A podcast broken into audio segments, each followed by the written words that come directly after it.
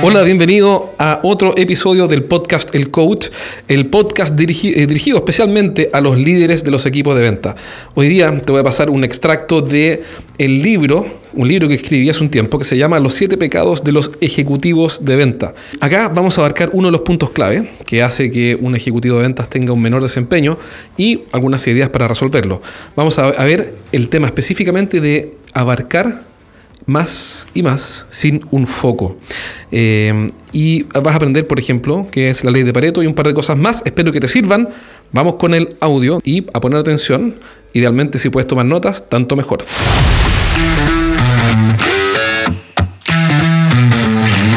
Abarcar más y sin foco.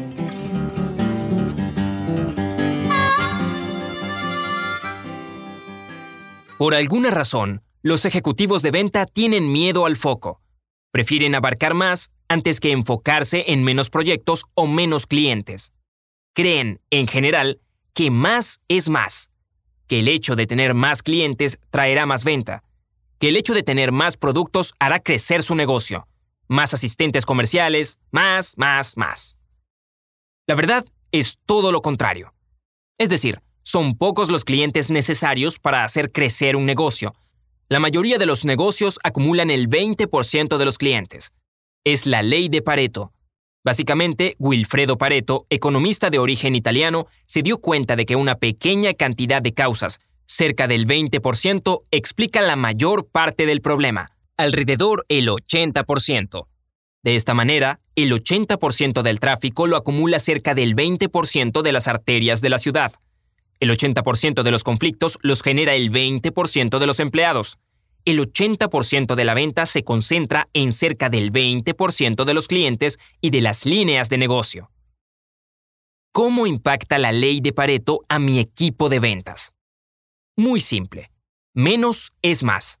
Es decir, si enfocamos a los vendedores en menos clientes que conozcan en profundidad, construyendo una relación de valor y confianza, entonces sus resultados mejorarán. Esto es así porque las ventas industriales o de alto valor exigen una relación estrecha, cercana y consultiva. El vendedor ayuda, asesora al cliente a obtener el mejor resultado de su decisión de compra.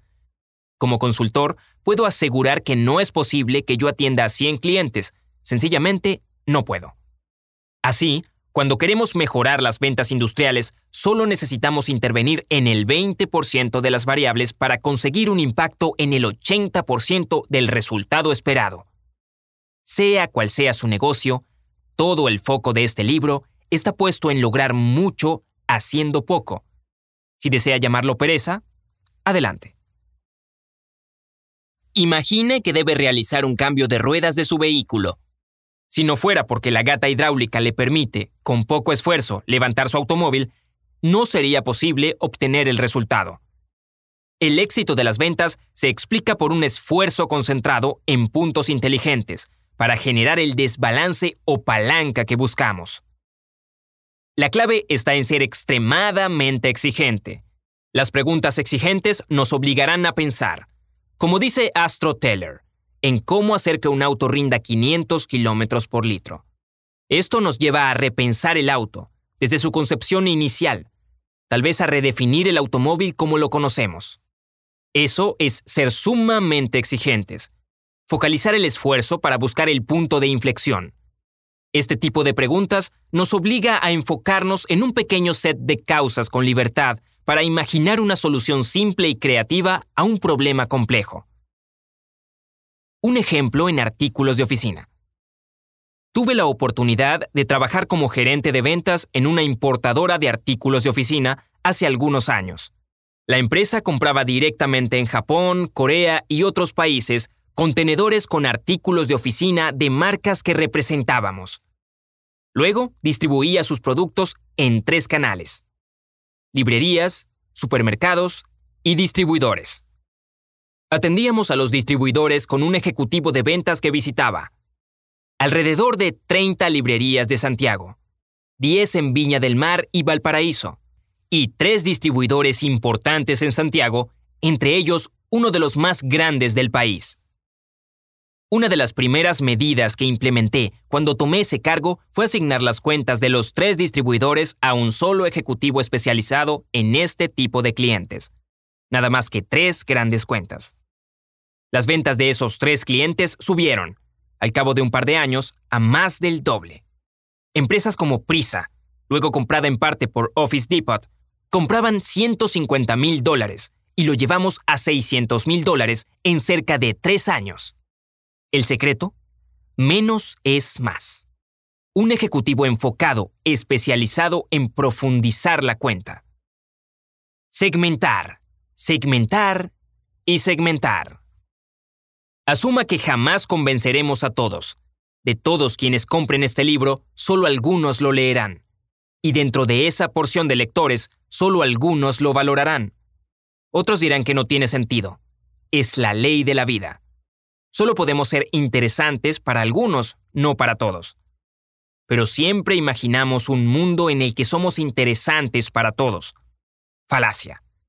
En las grandes ventas industriales apenas somos interesantes para un definido segmento de clientes con características y problemas similares. Para tener éxito en las ventas, debemos segmentar y preguntarnos, ¿quién es y cómo es nuestro cliente ideal? ¿Qué es preferible? ¿Ser un pequeño pez en una gran pecera o el pez más grande en una pequeña pecera? Créame que en el segundo caso su vida será más grata y los márgenes mejorarán. Si estuviéramos situados en un negocio masivo, entonces aplicar la lógica del más es más tal vez tendría cierto sentido en algunas cuestiones específicas. Tal vez, y me costaría creerlo, es cuestión de ver el desarrollo de las categorías y subcategorías para nichos específicos.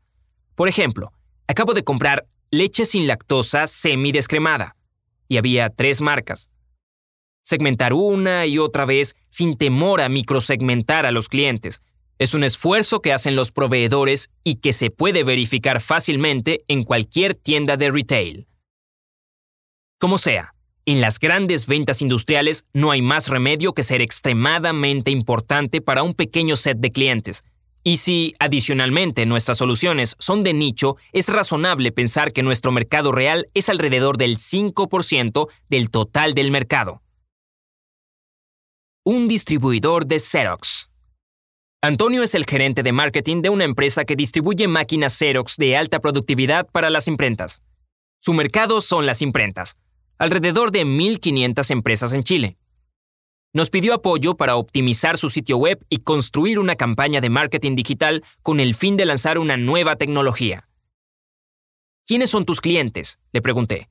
¿Las imprentas? ¿Todas? No, algunas. ¿Las conoces? Sí. ¿Cuántas son? 1500.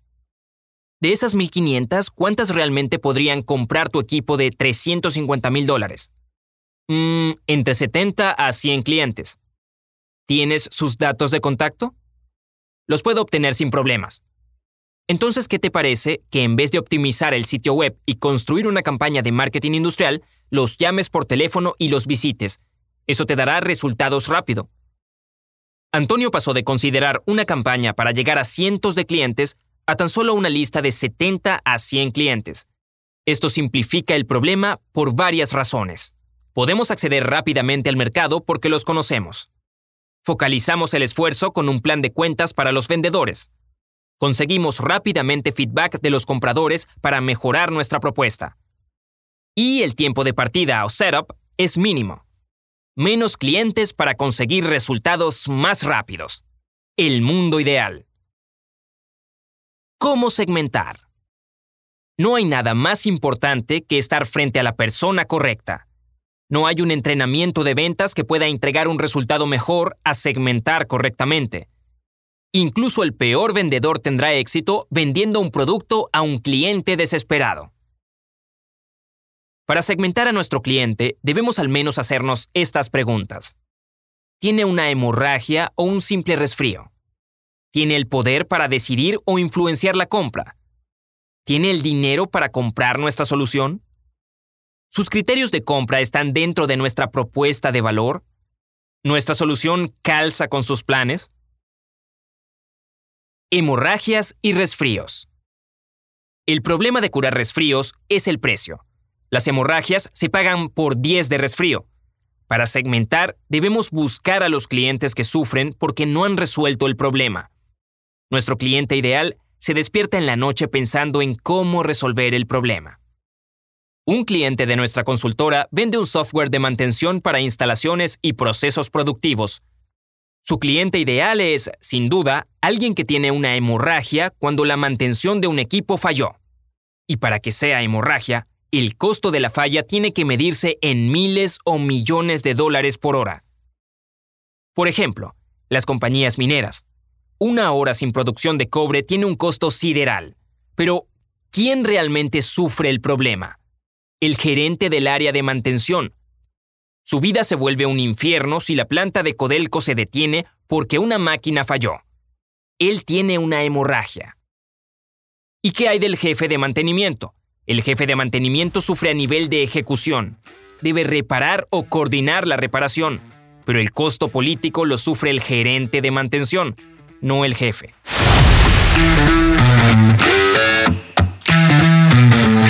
Bueno, espero que te haya servido este audio. Eh, recuerda que si quieres que te ayudemos con tu equipo de ventas para que finalmente despegue con cualquiera de los programas que tenemos para directores o gerentes de ventas, entonces mándame un correo a jorge.estrategiasdeventa.com. Y si somos un buen calce y podemos ayudarte, entonces vamos a estar felices de hacerlo. Y si no, no hay problema, sigue escuchando este podcast y compartiéndolo con gente a quien le pueda servir. Eso por ahora, un abrazo, nos vemos.